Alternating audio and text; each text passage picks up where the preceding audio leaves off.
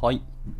7月8日土曜日ですね。時刻は朝9時37分になりました。すいません。昨日は別の会社さんのイベントに呼ばれまして、そこで、まあ結構いい感じで楽しいお話で飲んできたので、夜更かしをしてる前にですね、また今日も寝坊してしまったんですけど、はい。まあやっていきたいと思います。またですね、一つだけ自慢じゃないですけど宣伝ですが、この朝活配信ですね、まあ、Spotify とか、あと Apple Music Podcast とか、Google Podcast と、Amazon と Apple と Google と Spotify か。この4つで、実はですね、アーカイブをですね、この音声データ編集して配信をしてるんですけど、まあ、そちらの方で配信始めたところ、マネタイズしませんかってお話が来ましてですね。で、ありがたくも、はい、広告を入れることになって、で、ここから配信を続けてるんですけど、ついにですね、僕のこの朝活配信のアーカイブをポッドキャストで配信したら、あの、ちゃんとお金が振り込まれるということが確定しましてですね、ついに、ちゃんとポッドキャスターとしても、まあ、プロと言えるかちょっと悩ましいですけど、お金を稼ぐことができたっていうので、感慨深いというか、そういうことを別に目指してたわけじゃなかったんですけどね。はい。まあそういうことができるようになったので、ね、すごく嬉しいなっていうご報告になります。はい。おはようございます。耳のキースこと桑原です。ではでは、え本日は朝活始めていきたいと思います。え本日ですけども、まあ、タイトルにあります。学ぶべきことが多すぎて焦るという質問を受けてというお話ですね。これ、まあ、特に僕らエンジニアはよく感じることだと思います。一度はみんな通る道だろうなと思ってます。エンジニアってどこまで学べばいいとか、何をどこまで深めればいいかってすごく難しくですね。深めるにしても学ぶこと多いし、裾野を広げるって意味でも技術の幅は広いですし、まあ、同じ分野の中でも複数の言語だったり、複数のライブラリ、フレームワークもあって、ま何をどこまで学べるか本当に多すぎて焦るっていうのは、本当あるのと思ってるので、まあ、その辺についてのブログなんじゃないかと。あのタイトルだけしか僕見てなくて、今からそれを読んでいく感じですけどね。はい、やっていきたいなと思っております。はい、今日の参加者は、赤上さんですね。おはようございます。ご参加いただけありがとうございます。今日も今からダラダラと読んでいこうと思ってます。あの、後ほどこの記事もあの皆さんにツイートしますので見てみてください。え先日学部生から学ぶべきことが多すぎて焦ってしまう、えー、全部習得できる気がしないという相談を受けました。もちろん試験に通って卒業するために覚えねばならぬことが多すぎるというのではない。ある学問分野を収めたい。憧れの誰かのような深い理解に達したいのに必要な知識が多すぎて、えー、手に負えないという焦りのことになります。見上げると高い山があって、そこまでどう登ったらよいのか見当がつかない。そもそも頂上にたどり着けるのかどうかもわからないという気持ちになります。え、自分も学部生の頃同じような気がせく感覚に悩まされていたなと思い出すとともにそういう情熱を持つ学生が今もいるということを嬉しく思います。でこの感覚をもっと身近な場合に当てはめて、え、分析をしてみようと思います。例えば漫画や、えー、ライトノベルには期間30巻といった作品も少なくありません。とても最新話に追いつける気がしないから手を出すのはやめておこうという判断をする人もいらっしゃいます。追いつける気がしないのは期間を揃えるのにお金がかかるし読むのに時間がかかるからでありましょうしかしこれは金銭的、時間的な、いわば資源の問題であって、その気になれば解決することができます。その上コンテンツを提供する側も新規のファンを獲得しなければならないから、アニメ全話1週間無料とか、一度だけ全話読み放題といったキャンペーンを時々行って、手軽に追いつける近道を用意したりします。したがって、どうしてもたどり着けないという絶望感は実はないんですよと。で、もっと似ているのは、そういう作品の古参ファンが原作を通して読んだくらいではわからない、えうんちくを知り尽くしていることに感じる嫉妬の混ざった絶望感でしょう。で、古参の書いた解説を読んで、なるほどと面白いとは思いますが、自分に同時にですね、それに気づかなかったということも突きつけられます。すでに消えてしまったネットミームが参照されていて、今では確認しようがないということもあります。で、古参ファンは書いてることの何倍も知識を持っているはずで、その水準にはいつまで経ってもたどり着けないという絶望感も覚えます。あまあ結構技術と学習に対してもそれに近しいものはありそうですね。で、えー、私は高校生から学部生にかけて、えー、有機化学美術館という面白い分子を紹介するサイトを愛読していて、新しいページが追加されるごとにその内容を楽しみつつ頭に入れておりました。しかし、ここに載るようなことを全部知るためには、どういう本を読んで勉強したらいいんでしょうと、と思い、そんな教科書も方法もないと気づいて絶望したことがあります。私はその頃、有機化学や、えー、全合成や天然物化学の本を読み漁っていたので、掲載されていたネタの中にはすでに知っているものもあったし、紹介された分子のもっと詳しい情報に他の本で巡りがあったということもあります。しかし、サイトの著者が知っている科学知識の全部を習得するには、いくら本を読んでも不可能なんですと。著者の方が何歳も年上だから経験豊富であるとか、自分が学ぶ間に著者はさらに前に進むといったこと以前に、著者の知識は著者のこれまでの学問人生すべての集大成であって、数冊の教科書どころか、数百の論文として参考文献を列挙してもらって、読者が読破したところで複製できるようなものではないからになります。で、その上、何かを知っていることと、それに自分で気づく能力があるかというのは別になります。学問でしばしば重要になることは、一見別個に見える2つの概念に関係があると気づくことになります。単なる事実の列挙に過ぎなかったものが、共通の法則によって支配されていることに気づいたり、その気づきを利用して問題を解いたりできます。憧れの人がいろいろな問題を鮮やかに解いたり、えー、面白い関係性を紹介してくれるのを見て、解放や結果を覚えたとしても、そういった気づきに至る能力は安々とは習得できません。その習得方法は、知識の獲得法以上に曖昧になります。お気に入りの作家の全作品を読んでも、せいぜい文体を真似するのが、え、精一杯であって、同じ品質の小説を書けるようにはなるまいと。残念ながら他者の10年、20年にわたる経験を複製、クローンすることはできません。究極的に俗人的なものになります。その経験を追体験するのに時間かかるだけではなく、え、周囲の状況も変わっているからになります。15年前に流行したアニメを今初めて見るのと、当時の流行の中で体験するのとでは感じるものがまあ変わります。あちこちのウェブサイトが考察や二次創作を書き散らしていた熱狂、あるいは深夜アニメのダンスが日本国内の文化祭で踊られたどころか、えー、外国の刑務所の運動にさえ使われていたというあのあの時の奇妙な感覚を今になって再現するのは難しいと。はい。あちなみに余談ですけど、これ、なんだっけ、アメリカの刑務所でやってたらしいですね。あの、なんだっけ、晴れ晴れ愉快だ。えー、何のアニメだったかちょっと忘れましたけど、その当時めちゃめちゃ流行ったやつがあって、本当に YouTube とか Twitter で流れてたんですよね。びっくりしましたね。本当刑務所の人たちが刑務所の本当にガチの服装で、えー、やってたりするんで、まあ、それだけの熱狂はすごかったっていうのは、ちょっと僕も今覚えてますね。はい、すいません、余談でした。えー、で、それと同じで、憧れの人が、ま、A、B、C、D という経験や知識を持っているからと、えその真似をしても同じ知識を身につけて同じ経験をすることはできません。同じ教科書を使って勉強したとしても、自分が習得した A は A' という部分集合に化けていて、A ほど深い理解ではないかもしれません。2000年代にキャンブリッジで留学したという経験 B を追って、2020年代にキャンブリッジへ留学して経験ベータを積んでも、両者には共通する点もあろうが異なる点も多くあるでしょう。英国の街は見かけこそあまり変わりませんが、大学の制度や人は入れ替わります。対して興味もないが、義理で出席したセミナーで聞いた話が、記憶に積み重なって何かのひらめきにつながることもあります。そういう体験を逐一再現するということはまあ不可能になりますと。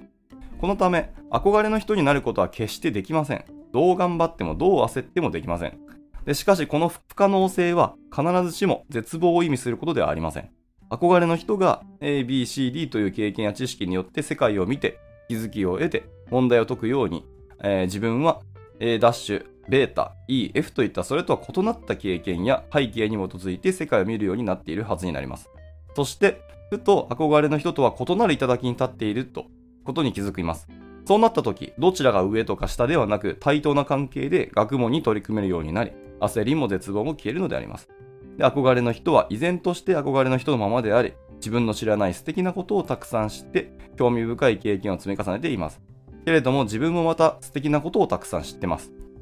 他人になろうとして、他人の知識や経験を嫉妬しても、線なきことになります。一方で先達は自分の経験や物の見方を文章にしておくことが講師に対する貢献になろうと。文章によって経験を複製することは不可能であるが、何もないよりははるかにマシである。私がこの文章を書いているのもそういう一歩になります。えー、自分が学部生の時に感じた焦りというのは、20年近くを経るうちに消化され、もはや焦りではなくなりました。その20年間の経験のうち、何が焦りへの治療として聞いたのか、少数の出来事というよりは、複数の経験の総合として考えが変わってきている。したがって、こう考えたら、焦りが消えるという処方箋を書き下すことはできないんですけど、こういう変化があったと記述しておくことが誰かの役に立てば幸いですと。補足として、え、競技プログラミングとかゲームのように同じ基準の下で優越を競う分野の場合にどうなのか、自分はこれらの他人を嫉妬したり絶望するほど本気になって打ち込んだことがないから正直言うと分かりませんと。はい。追記がありますね、えー、学問が進歩し、人類の知識が増えているのに、個人の寿命は伸びていないから、一つの学問を収めるのは、えー、ますます時間的に難しくなるのではないかという意見を複数人からいただきました。それについては別記事で触れるつもりだが、差し当たって、まあ、ツイッターでの返事を貼っておきます。それから、ある学問を収めるためには、〇〇を理解していなければならないといった考え方をしている人には、2013年に書いた、〇〇も勉強すべきですかっていう記事も、推奨します。というところで、えー、締められておりました。はい。ちなみにそのツイッターの返信をまあ軽く一言だけ書いてあったんで、それもちょっと読みたいと思いますけど、憧れの人と同じ頂点に立つことはできないけれども、いずれは別の頂に立つことができるというのは同感です。しかしながら人類の知は、えー、増え続けているのに、それを学ぶ人間の寿命や何やらはあまり伸びていないのでは、更新はどうしたって人生が足りなくなるのではと思ってしまったりするというのが、えー、とまずこの記事を読んだ人の、えー、とあるツイートですね。それに対して、えー、回答されているのが、まあ、それは一理あるんですが、昔は雑多な技術の集合だったものが統一的な理論のもとに整理されたり、かつては、えー、研究の議論の対象だったものが今となっては結論だけ知っていれば足りることになってたりするので、それほど大変にはなっていないというような気もします。はいはい、なるほどですね。